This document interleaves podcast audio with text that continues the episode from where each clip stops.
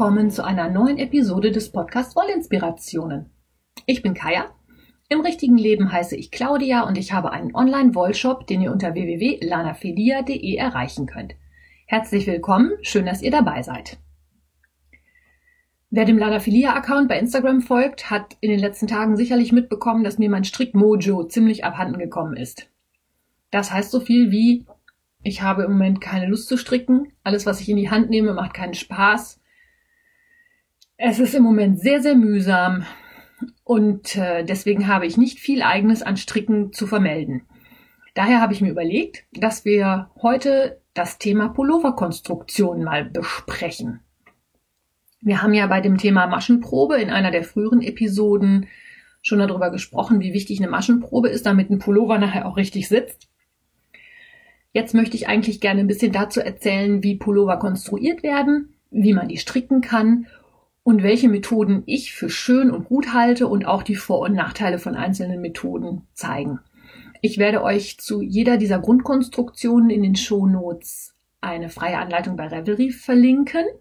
Da kann, könnt ihr euch dann mal die Anleitung runterladen und anschauen, ohne dass ihr jetzt gleich groß Geld dafür bezahlen müsst und mal gucken, ob da diese Konstruktionsmethode für euch was ist, ob ihr damit klarkommt, wie euch das gefällt oder vielleicht auch, wenn euch das Muster sogar sehr gut gefällt, den Pullover gleich anschlagen. Außerdem habe ich am Ende für euch heute noch einen Blog-Tipp und wenn die Zeit noch reicht, auch noch einen kleinen Entertainment-Podcast-Tipp. Generell gibt es meiner Meinung nach ungefähr drei Grundkonstruktionen für Pullover, die man stricken kann. Und zwar gibt es zum einen die Version, dass man den Pullover in Einzelteilen strickt. Zum zweiten die Möglichkeit, einen Pullover in einem Teil zu stricken, entweder von oben oder von unten. Und als dritte Möglichkeit asymmetrische ähm, Pullover, die seitwärts gestrickt werden oder als Kreiseljacke oder sonst wie. Auf diese einzelnen Typen möchte ich jetzt ein bisschen näher eingehen. Und zwar zuerst auf den Pullover aus Einzelteilen. Auch deswegen, weil das historisch gewachsen wahrscheinlich eigentlich die ursprünglichste Methode ist. Die aller, aller einfachste Version, einen Pullover zustande zu bringen und zu stricken, besteht ja darin, dass man zwei mehr oder weniger große Rechtecke strickt, die dann mehr oder weniger quadratisch sind, die oben an den Schultern zusammennäht dann rechts und links ein längliches Rechteck als Ärmel annäht und anschließend die Nähte unterhalb der Ärmel und an den Seiten schließt. Das hat noch nichts von einem Ausschnitt, das hat noch nichts von irgendeiner Formgebung. Das ist einfach nur, ja, Rechtecke aneinander genäht. Hat aber eine Pulloverform, ist immer eine Version für Puppenkleidung oder so, wenn es mal ganz einfach und ganz schnell gehen muss. Um das jetzt fertig anzuziehen, kann man es eventuell für oversized Kuschelpullover nehmen, die, bei denen es nicht so, um, nicht so genau auf die Passform ankommt. Aber es gibt deutlich elegantere Methoden. Ist aber letzten Endes die allereinfachste Version. Der Nachteil an dieser, nee, anders. Ähm, das ist auch alleine deswegen schon historisch so gewachsen, weil es ja früher auch keine Rundstricknadeln gibt. Viele von euch können sich sicherlich noch an diese ganz langen Stricknadeln erinnern, diese piekigen langen Dinger, bei denen man auch immer das ganze Gewicht mit den Händen halten musste, bevor es Rundstricknadeln gab.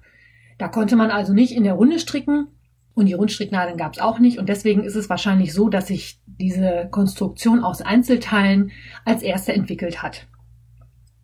Diese Konstruktion hat auch Vorteile, muss man einfach so sagen. Man kann nämlich die Teile einzeln viel besser transportieren. Man kann es also auch einfacher mitnehmen. Durch die Nähte bekommt das Gestrick auch nochmal wieder etwas Stabilität, weil an diesen Nähten das Gestrick etwas dicker ist und man dadurch Halt und Form bekommt. Ich finde das auch von Vorteil, wenn man handgefärbte Wolle hat, die multicolorfarbig ist, weil man schneller dem Wildern entgegenwirken kann. Diejenigen unter euch, die nicht wissen, was wildernde Wolle ist, ähm, ihr stellt euch vor, ich, ihr habt einen handgefärbten Strang, der aus mehreren Farben besteht, also Multicolorfärbung. Meinetwegen jetzt der Einfachheit halber rot und weiß. Das optimale Strickergebnis ist, dass ihr eine Reihe rot, eine Reihe weiß, eine Reihe rot und eine Reihe rosa als Übergang übereinander gestrickt bekommt. Mehr oder weniger. Wenn die Wolle jetzt wildert, ist es aber so, dass sich Farbfelder bilden, weil aufgrund der Färbart und der Größe des Strickstücks immer wieder die gleichen Farben quasi übereinander kommen. Das heißt, ihr habt so Felder von den gleichen Farben, die Wolle wildert. Das kann ein gewollter Effekt sein. Dann ist das sehr schön. Für einen Pullover finde ich persönlich das jetzt nicht so schön. Aber auch hier wieder, das ist Geschmackssache. Wer das gerne mag, für den äh, besteht da kein Handlungsbedarf. Wenn ich das nicht mag und merke, meine Wolle fängt an zu wildern, kann ich bei einem Pullover in Einzelstücken natürlich viel schneller reagieren, indem ich zum Beispiel mit zwei Knollen oder mit zwei Strängen abwechselnd stricke. Dadurch lässt sich Wildern immer super gut vermeiden. Ein Nachteil bei den Pullovern aus Einzelteilen ist, dass ich den nicht anprobieren kann. Ich stricke ja nun einen Ärmel und noch einen Ärmel und ein Vorderteil und ein Rückenteil. Das kann ich wirklich erst anprobieren, wenn die ganze Sache zusammengenäht und fertig ist. Man kann sich da ein bisschen behelfen, indem man die Strickstücke, die man fabriziert hat, auf einen fertigen Pullover oder ein fertiges Oberteil auflegt und guckt, ob das von der Weite und der Länge her passt. Man kann auch die Schemazeichnungen vergleichen, die ja in, den, in vielen Strickanleitungen vorhanden sind. Damit kann man sich ein bisschen behelfen ist aber in meinen Augen ein deutlicher Nachteil, weil man nachher so einen äh, Überraschungseffekt hat. Passt er oder passt er nicht? Wer Nervenkitzel mag, dem lege ich diese Version ans Herz. Dann kann man halt mal gucken, passt oder passt nicht. Ich persönlich bin da nicht so ein Freund von. Ich mag es lieber, wenn man die Pullover zwischendurch schon mal on the go anprobieren kann. Ja, das ist erstmal zu den Vor- und Nachteilen von Pullovern aus Einzelteilen der große Nachteil nähen, ich weiß gar nicht, habe ich das schon gesagt, man muss es halt zusammennähen. Wer mich kennt, weiß, ich bin kein Freund von Fäden vernähen und noch weniger bin ich ein Freund davon, Strickstücke zusammenzunähen. Manchmal lässt sich das nicht vermeiden, dann mache ich das auch. Aber wenn ich es vermeiden kann, ganz ehrlich, dann tue ich das auch. Jetzt hatte ich ja vorhin schon erzählt, die einfachste Variante ist einfach zwei größere Rechtecke oben aneinander nähen, die Ärmel dran nähen, Seitennähte schließen das kann man allerdings auch ein bisschen eleganter regeln. Das, was ich vorhin beschrieben habe, gibt einen, Schul einen Pullover mit sogenannten überschnittenen Schultern, weil es dabei so ist, dass die Schulternaht deutlich über die Schulter hinausfällt. Also die Schulternaht ist meistens etwas breiter als die Schultern und dadurch fallen die Ärmel natürlich auch immer sehr weit aus, also weit runter. Ist ein Designelement, das gewollt sein kann, ist sicherlich dann auch sehr schön. Wer das für einen Kuschelpullover schön findet, finde ich auch total gut. Oder so eine Oversized-Geschichte. Da kann man ruhig zu überschnittenen Sachen greifen. Figur angepasst geht aber anders. Wenn man einen Pullover in Einzelteilen mehr an die Figur anpassen möchte, greift man häufig auf Pullover mit Armkugeln zurück. Das heißt, bei den Vorder- und Rückenteilen wird, wenn ich die Höhe also ich stricke ja den häufig oder nicht häufig. Eigentlich werden die Pullover in Einzelteilen immer von unten gestrickt. Ich fange also mit dem Vorder- oder Rückenteil an, stricke mein Bündchen und dann stricke ich den Rücken hoch bis an die Stelle, wo ich später die Ärmel einsetzen werde. An dieser Stelle nehme ich dann sowohl beim Vorder- als auch beim Rückenteil eine gewisse Anzahl Maschen über eine gewisse Anzahl Reihen verteilt ab, dass dieses Vorderteil so ein bisschen nach innen schmaler wird. Und analog dazu, wenn ich die Ärmel stricke, stricke ich auch unten erst das Bündchen, stricke dann den Ärmel, manchmal auch mit ein paar Zunahmen, dass der Ärmel nach oben hin immer weiter wird. Und bei der Abnahme der Ärmel forme ich dann eine Rundung oben am Ärmel. Und wenn ich das Ganze dann ineinander setze, hat man die sogenannten Set-in-Sleeves oder auch Pullover mit einer Armkugel, die einfach schöner an den Schultern sitzen, weil hier die Schulternaht auch da endet, wo die Schulter endet. Das erstmal zu den Pullovern, die ich in Einzelteilen stricke. Mein persönlicher Favorit sind hingegen Pullover, die man in einem Stück strickt, weil sie einfach nahtlos sind. Man kann diese Pullover von oben oder von unten stricken. Das ist auch immer ein bisschen eine Frage des Geschmacks und eine Frage von der Konstruktion und auch vom Muster. Manche Sachen sehen von oben gestrickt einfach besser aus als von unten. Generell ist es aber so, dass ich jeden Pullover, den ich von unten stricke, auch von oben stricken kann und umgekehrt. Das ist dann mit ein bisschen Knobelei verbunden, weil man manchmal die Muster umdrehen muss und ähm, die Zunahme dann natürlich auf einmal eine Abnahme wird und ähnliches und man in dem Muster dann natürlich auch ein bisschen gucken muss. Generell ist das möglich. Ich persönlich stricke am allerliebsten Pullover von oben, weil man die auch unterwegs so schön anprobieren kann. Bei diesen Pullovern von oben habe ich jetzt einige Grundtypen festgestellt. Der einfachste ist sicherlich ein Pullover mit einer Rundpasse. Das heißt, ich starte mit den Maschen oben am Halsausschnitt, stricke ein Halsbündchen und arbeite dann in der Runde mit Zunahmen, sodass ich irgendwann auf Höhe der Achsel so viele Maschen auf meinem auf meiner Nadel habe, dass ich ganz bequem die Maschenanzahl für den rechten und den linken Ärmel abtrennen kann und dann Ärmel und Körper getrennt weiterarbeiten kann. Diese Rundpassenpullover sind wieder ganz stark in Mode gekommen in den letzten Jahren. Es gibt ganz, ganz wundertolle Rundpassenpullover, die ihr über die Revelry-Suche mit dem Stichwort Yoke finden könnt. Da gibt es wunderschöne Rundpassenpullover, die mit Mustern gearbeitet werden. Da kann man ähm, Einstrickmuster machen oder Intarsien. Die klassischen Island-Pullover sind alles Rundpassenpullover. Die sehen super toll aus, sind sehr einfach zu stricken, weil man einfach über die Zunahmen oder Abnahmen, je nachdem, die Maschenzahl formt und einfach unter den Achseln die Ärmel abtrennt und dann weiter stricken kann. Die rundpassenden Pullover werden also ohne Armkugel gearbeitet. Das ist aber auch in meinen Augen einer der Nachteile. Häufig kann es passieren, dass die an den Schultern dann auch nicht so schön sitzen wie ein Pullover mit einer Armkugel. Anprobieren hingegen ist ziemlich einfach möglich. Und wie gesagt, die Muster sind natürlich immer ein besonderer Hingucker. An die Figur anpassen kann man diese Pullover höchstens, indem man eine Taillierung einbaut. Und durch die Passe bedingt ist es so, dass Vorder- und Rückseite häufig ganz gleich gearbeitet werden. Man kann höchstens einen kleinen Halsausschnitt vorne formen, indem man hinten ein oder zweimal verkürzte Reihen einbaut.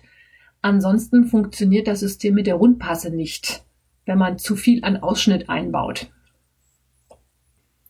Das zu den Rundpassen-Pullovern ist eine super spannende Konstruktion, gefällt mir sehr gut. Ich habe immer noch den geribbelten Siren-Sweater da liegen und äh, warte noch, wie gesagt, auf mein Strickmojo, dass ich damit vielleicht mal anfange. Das ist auch so ein klassischer Rundpassen-Pullover. Die zweite Version, einen Pullover von oben zu stricken, ist ein sogenannter Rachlan.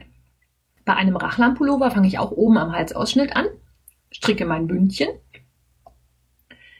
kann einen kleinen Ausschnitt formen, ja gut, das mit den Ausschnitten, da gehen wir, glaube ich, nochmal in der gesonderten Folge drauf ein, weil da gibt es auch nochmal ganz viele verschiedene Möglichkeiten. Wir fangen jetzt einfach mal mit einem ganz normalen runden Ausschnitt an und gut ist. Bei einem Rachlern ist es so, dass diese Konstruktion dadurch funktioniert, dass es eine Zunahmenlinie gibt, die vom Hals bis unter die Achseln geht. Und vor und hinter dieser Linie wird in jeder zweiten Reihe üblicherweise eine Masche zugenommen. Diese Rachleinlinie entsteht halt dadurch, dass die Zunahmen rechts und links davon sind. Man kann da tolle Designelemente einbauen, indem man zum Beispiel über die Rachleinlinie einen kleinen Zopf laufen lässt, die Rachleinlinie als Linksmaschen macht, indem man da ein anderes Muster einarbeitet. Das kann also schon eine tolle Bereicherung des Pullovers darstellen. Und es ist eine symmetrische Zunahme und ich äh, trenne auch dann auf Höhe der Achseln, wo sich die Rachlanlinien dann nachher treffen, die Ärmel ab, stricke die Ärmel und den Körper gesondert weiter und kann diesen Pullover auch super unterwegs immer anprobieren. Mir persönlich gefällt am Rachlan halt, dass er auch nahtlos ist. Das habe ich ja schon gesagt. Nicht so schön ist ein Rachlan, wenn jemand sehr schmale Schultern hat weil dadurch diese Rachlanlinie sehr, sehr steil ausfällt und das sieht einfach nicht mehr schön aus, finde ich. Ist aber auch Geschmackssache, wie bei vielen Sachen. Wer das mag, feel free, mach es, versuch's, probier's aus.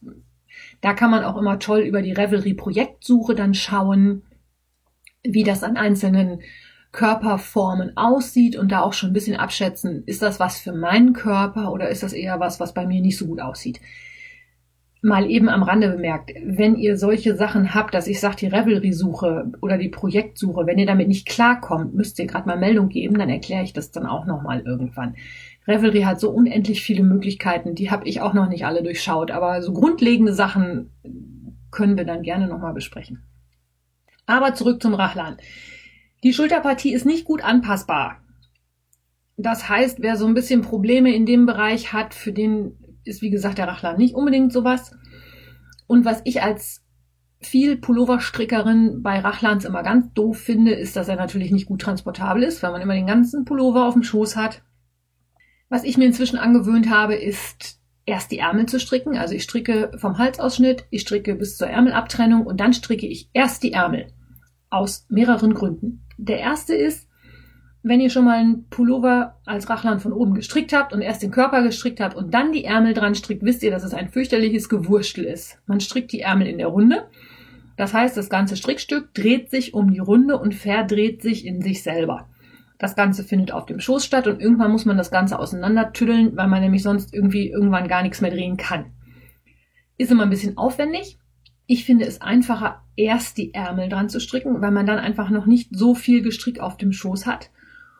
Und der zweite Vorteil, wenn ich erst die Ärmel stricke, ist, ich kann die Ärmellänge ziemlich genau festlegen. Das kann ich, wenn ich erst den Körper stricke, auch machen. Aber wenn ich die Ärmel auf der Länge habe, die ich gerne möchte, kann ich den Körper anschließend so weit stricken, wie er mir entweder gefällt. Also wenn ich die Länge erreicht habe, wo ich sage, okay, so ist gut. Oder aber bis mir die Wolle ausgeht. Wenn ich erst den Körper stricke, kann das bei den Ärmeln manchmal ein bisschen knifflig werden, weil die Ärmel ja auch immer gleich lang werden müssen.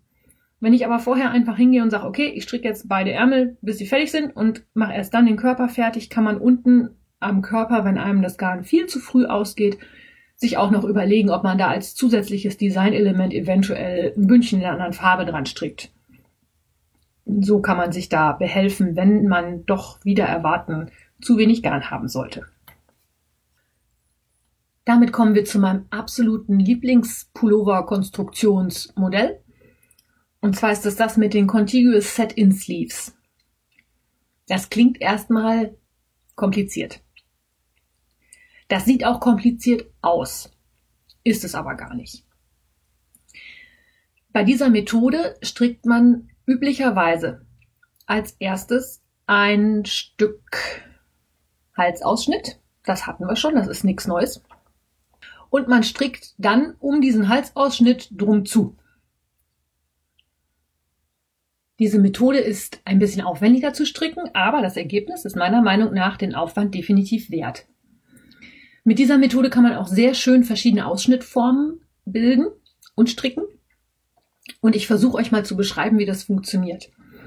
Mm, bei dieser Methode beginnt man mit einem, mit dem Teil vom Rücken, der ganz oben am Hals anliegt. Da wird also quasi ein längliches Rechteck gestrickt, das die Breite der Schulter hat. Ich arbeite mit einem provisorischen Anschlag und habe dann also ein rechteckiges Stück, was nachher oben auf den Schultern liegt. Jetzt beginne ich auf der rechten Seite über die Schulter hinweg zu stricken, forme ein kleines Stück von dem rechten Vorderteil, kann da auch zum Beispiel einen V-Ausschnitt einarbeiten und beginne dann auf der linken Seite über der Schulter auch ein kleines Stück über die Schulter hinweg zu arbeiten. Auch da forme ich den Ausschnitt. Irgendwann kann ich dann vorne den Ausschnitt schließen und habe dann quasi das Stück, was über der Schulter liegt, hinten ein Stück vom Rückenteil, vorne ein Stück vom Vorderteil. Und jetzt kommt eigentlich der Clou an der ganzen Geschichte. Da fange ich an, den Runden zu arbeiten und stricke vorne und hinten komplett weiter, nehme aber an den Seiten dann Maschen für die Ärmel auf. Das klingt wirklich kompliziert, ich gebe es zu. Ich verlinke euch ein Muster, da könnt ihr das genau nachgucken, das funktioniert nämlich total super. Das ist am Anfang ein bisschen friemelig, weil man mit dem provisorischen Anschlag arbeitet, weil man ähm, rechtes Vorderteil, linkes Vorderteil arbeitet, weil man dann den Ausschnitt irgendwann zusammenfriemelt und auch die Ärmel dann einzeln strickt und dann in der Runde immer wieder Maschen für die Ärmel zusätzlich aufnimmt. Ist aber meiner Meinung nach den Aufwand total wert, weil ich kann meinen Pullover wunderbar an meine eigene Schulterbreite anpassen. Ich habe eine wunderschön geformte Armkugel und ich habe etwas, was aussieht wie Set-in-Sleeves, die es aber gar nicht sind, weil ich sie nämlich gleich eingestrickt habe. Diese Methode, Ärmel einzustricken, ist noch relativ neu. Das ist der Nachteil daran. Das heißt, es gibt noch nicht so viele Anleitungen, die auf dieses Schema zurückgreifen. Wer von euch sich da mal wirklich ganz, ganz tolle Strickmuster angucken möchte, sollte mal die Muster von Christina Körberreit angucken. Das ist Frau Strickauszeit auf Revelry. Von der habe ich schon einige Jacken gestrickt nach dieser Contiguous Sleeve Set-in, Contiguous Sleeve, Contiguous Set-in Sleeve, ja, jedenfalls nach dieser Contiguous Methode. Die sitzen super, fallen sehr schön, kann man super anpassen und diese Anleitungen sind wirklich, wirklich toll geschrieben. Ich verlinke euch einen von Isabel Kramer, weil der kostenlos ist. Die von Strickauszeit sind alle kostenpflichtig. Aber wer überlegt, sich das mal anzugucken und das mal auszuprobieren, dem lege ich diese Anleitung echt ans Herz, weil die gibt's natürlich auch auf Deutsch. Ich persönlich stricke lieber die englischen Anleitungen, aber es gibt ja vielleicht auch jemanden unter euch, der im Strickenglisch nicht ganz so fit ist. Bei den Anleitungen kann man sich immer aussuchen, ob man die deutsche oder die englische Version haben möchte. Und da ist auch total super erklärt, wie man über die Schulterbreite und die Brustweite die entsprechenden Größen berechnet und da auch die Größen anpassen kann. Dadurch, dass man diese Schulterbreite angeben kann, sitzen diese Jacken und Pullover von der Christina immer total schön. Finde ich unbedingt empfehlenswert. Vieles von dem, was ich jetzt für die Pullover von oben gesagt habe, stimmt auch für die Pullover von unten, die man in einem Stück strickt. Da ist es halt so, dass man mit dem Bündchen unten anfängt, den Körper in Runden strickt, anschließend die Ärmel jeweils so weit strickt, bis man die mit dem Körper zusammenfügen kann, wobei die Ärmel da häufig flach gestrickt werden, so dass man doch noch mal eine Naht unterm Arm hat. Und anschließend werden die Maschen dann in Höhe der Achseln alle zusammen auf die Nadel genommen und man arbeitet entweder mit Rundpasse oder mit Rachlanschrägung die Abnahmen bis oben zum Halsausschnitt. Das also zu den symmetrischen Konstruktionen. Ich habe im Anfang noch gesagt, es gibt auch diverse Konstruktionen, wie man Pullover asymmetrisch konstruieren kann. Also zum Beispiel vom rechten Bündchen zum linken Bündchen einmal quer drüber. Das sind zum Beispiel Sachen, die toll mit Zöpfen aussehen, weil die Zöpfe dann über das ganz, den ganzen Pullover von rechts nach links laufen und man den Eindruck eines durchgehenden Musters hat. Dann gibt's so asymmetrische Sachen wie zum Beispiel den Hexagon-Pullover von Nicolor. Hexagon ist ein Sechseck. Das wird vorne auf dem Bauch angefangen, als Sechseck nach außen gearbeitet und anschließend werden oben die Ärmel angesetzt. Auch eine sehr spannende Konstruktion. Dann gibt's die Kreiseljacken, die eigentlich nichts anderes sind als ein ganz, ganz großer Kreis, der Armlöcher hat, durch die man die Arme halt durchgibt, indem man dann vorne zusammen machen kann. Und ich habe zum Beispiel auch schon mal einen Pullover gestrickt, der aus einem Quadrat auf dem Rücken bestand und wo dann anschließend über auch Rechtecke, die angestrickt wurden, eine Jacke oder auch, ja, da war es eine Jacke, eine Jacke geformt wurde. Sind alles super spannende Konstruktionen. Bei denen muss ich allerdings immer sagen, das sind Sachen, die definitiv nicht figurnah gestrickt werden. Das sind Sachen, die ein bisschen weiter sind, Sachen, wo ein bisschen, ich sag mal, ein bisschen, wo es schlabbern darf, wo es einfach bequem sein soll. Wer einen schönen und gut sitzenden Pullover haben möchte, kommt um die aus Einzelteilen oder die mit den Contiguous Set-in Sleeves nicht drumrum.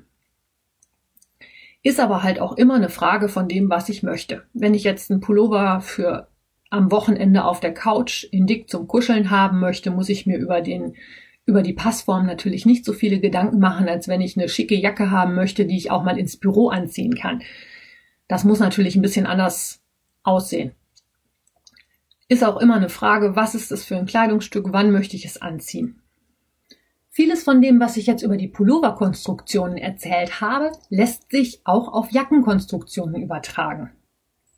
Bei Jacken in Einzelteilen wäre es dann so, dass man statt eines Vorderteils einfach ein rechtes und ein linkes Vorderteil strickt, um das anschließend mit einem Verschluss zu verschließen, also Reißverschluss, Knöpfe, wie auch immer. Für alle anderen Konstruktionen würde man statt dann in Runden auch wieder in Hin- und Rückreihen arbeiten. Es sei denn, man benutzt nachher diese Stick-Methode. Da muss ich ganz ehrlich zugeben, das habe ich selber persönlich noch nicht ausprobiert. Ich erkläre es euch aber mal gerade für diejenigen, die es nämlich nicht kennen. Gerade bei rundpassen Pullovern oder Mustern mit Einstrickarbeiten oder mit Mosaikmustern ist es viel, viel einfacher, in Runden rechts zu stricken. Weil in den Rückreihen auch die Fadenspannung anders ist, weil viele lieber rechts stricken und ähnliches. Wenn man jetzt mit so einem Muster eine Jacke stricken möchte, kann man halt mühselig in Hin- und Rückreihen arbeiten, als Rachlan von oben oder als Rundpasse oder wie auch immer. Oder aber man macht diese Stick-Methode, bei der es dann darum geht, dass man auf, an der Stelle, wo später der Reißverschluss, die Knöpfe oder der sonstige Verschluss eingebaut werden soll, ein paar Extramaschen einbaut und immer rechts in Runden strickt. Und nachdem man anschließend den Pullover fertig hat, der ja dann eine Jacke werden soll, näht man über diese Extramaschen auf der Vorderseite mit der Nähmaschine oder mit der Hand wahlweise ein paar Mal drüber her und schneidet dann die ganze Geschichte mit einer Schere auf. Das ist das, was mich davor bisher immer zurückgehalten hat. Ich werde es jetzt aber doch irgendwann mal in Angriff nehmen und ausprobieren. Das, äh, es gibt so, so tolle Einstrickmuster. Das äh, möchte ich auch mal probieren. Das hat aber zur Folge, wenn man diesen Pullover einmal gestickt hat, dass man ihn auch nicht mehr ribbeln kann. Weil man natürlich die durchgängigen Fäden, weil man ja in Runden gestrickt hat, vorne an der Seite dann auseinandergeschnitten hat. Das also dann zu der Übertragbarkeit von den Jacken. Auch Rachlans oder Rundpassen, man kann das alles auch als Jacke stricken, dann hat man aber halt wieder nicht um die Runde, sondern hin und rück rein. Oder man stickt halt. So, damit habe ich jetzt erstmal alles, was ich mir so auf den Zettel geschrieben habe bezüglich Pulloverkonstruktionen erzählt. Wenn ihr dazu Fragen, Anregungen, Kommentare oder ähnliches habt, erreicht ihr mich wie immer unter kaya.wollinspirationen.de bei Instagram und Facebook unter Wollinspirationen oder natürlich über den Lanafilia Shop und als Lanafilia bei Revelry. Und bevor ihr jetzt ausschaltet, habe ich noch zwei Tipps und Empfehlungen für euch. Zum einen den Blog von der Yggdrasil. Yggdrasil 82 ist im Podcast schon öfter vorgekommen, ist eine meiner treuesten Hörerinnen und eine gute Strickfreundin hier aus der Nähe. Die hat auf ihrem Blog eine Reihe begonnen, in der es darum geht, die lokalen Schafrassen vorzustellen. Sie macht also eine Reihe über das, was es hier an Schafen in Deutschland gibt, was die für Wolle produzieren, wo man das bekommen kann und ähnliches. Ich verlinke euch das in den Shownotes, weil ich finde es eine super spannende Geschichte. Die ist da schon relativ lange mit dem Recherchieren dran. Jetzt sind die ersten Artikel erschienen. Ich bin schon ganz gespannt, was ich da noch alles Lesenswertes finden kann. Der aktuelle Artikel behandelt den Coburger Fuchs. Und dann habe ich noch eine Podcast-Empfehlung für euch. Und zwar von der Christina Scheuer, den Podcast in echt. Christina Scheuer arbeitet beim Radio. Das merkt man auch. Christina Scheuer ist aber auch bei Twitter und trifft sich jetzt in regelmäßigen Abständen mit Menschen, die sie sonst nur bei Twitter kennengelernt hat und befragt die. Und weil sie beim Radio arbeitet, hat sie meiner Meinung nach eine unheimlich interessante und spannende Art und Weise, auf die Leute einzugehen, den Leuten auch Informationen zu entlocken, die vielleicht bei Twitter nicht unbedingt im Vordergrund stehen und mal zu schauen, wie die Menschen bei Twitter sich von denen unterscheiden, die sie in der Realität sind. Ist ein unheimlich tolles Projekt. Ich selber habe den Podcast inzwischen komplett durchgehört. Ich glaube, wir sind jetzt bei 13 oder 14 Folgen. Einige der Menschen, die da interviewt worden sind, kenne ich auch über Twitter. Einige kenne ich sogar privat, weil ich auch schon mal bei einem Twitter-Treffen war. Aber ob ich die kenne oder nicht, ist jedes Mal eine unheimlich interessante Geschichte, weil die Menschen, die die Christina befragt, immer auch irgendwas zu erzählen haben. Und die Christina hat eine tolle Art, den Leuten auch Informationen zu entlocken. Ich finde es einfach toll. Von mir eine dicke Empfehlung. Ähm, die Frickler sagen immer Frickler Daumen hoch. Hm, Wollinspirationen Sterne gibt's da auch ganz, ganz viele von. Finde ich total spannend. Aber das, was ich hier empfehle, ist ja sowieso immer Empfehlung. Also finde ich toll und deswegen. Ja, und damit bleibt mir eigentlich nichts mehr übrig, als euch einen schönen Sonntag zu wünschen. viel strickt seid. Schönes Wetter, mehr strickt Mojo als ich es habe. Nächste Woche wird die sonntägliche Folge wahrscheinlich nicht schon morgens um 6 Uhr online sein. Ich bin am Samstag auf der H&H in Köln.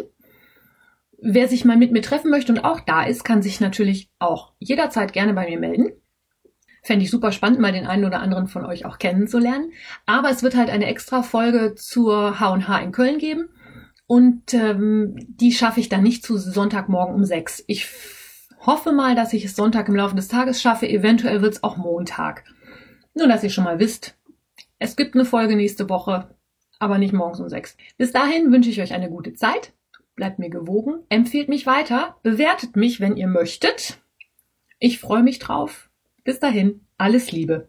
Eure Kaya.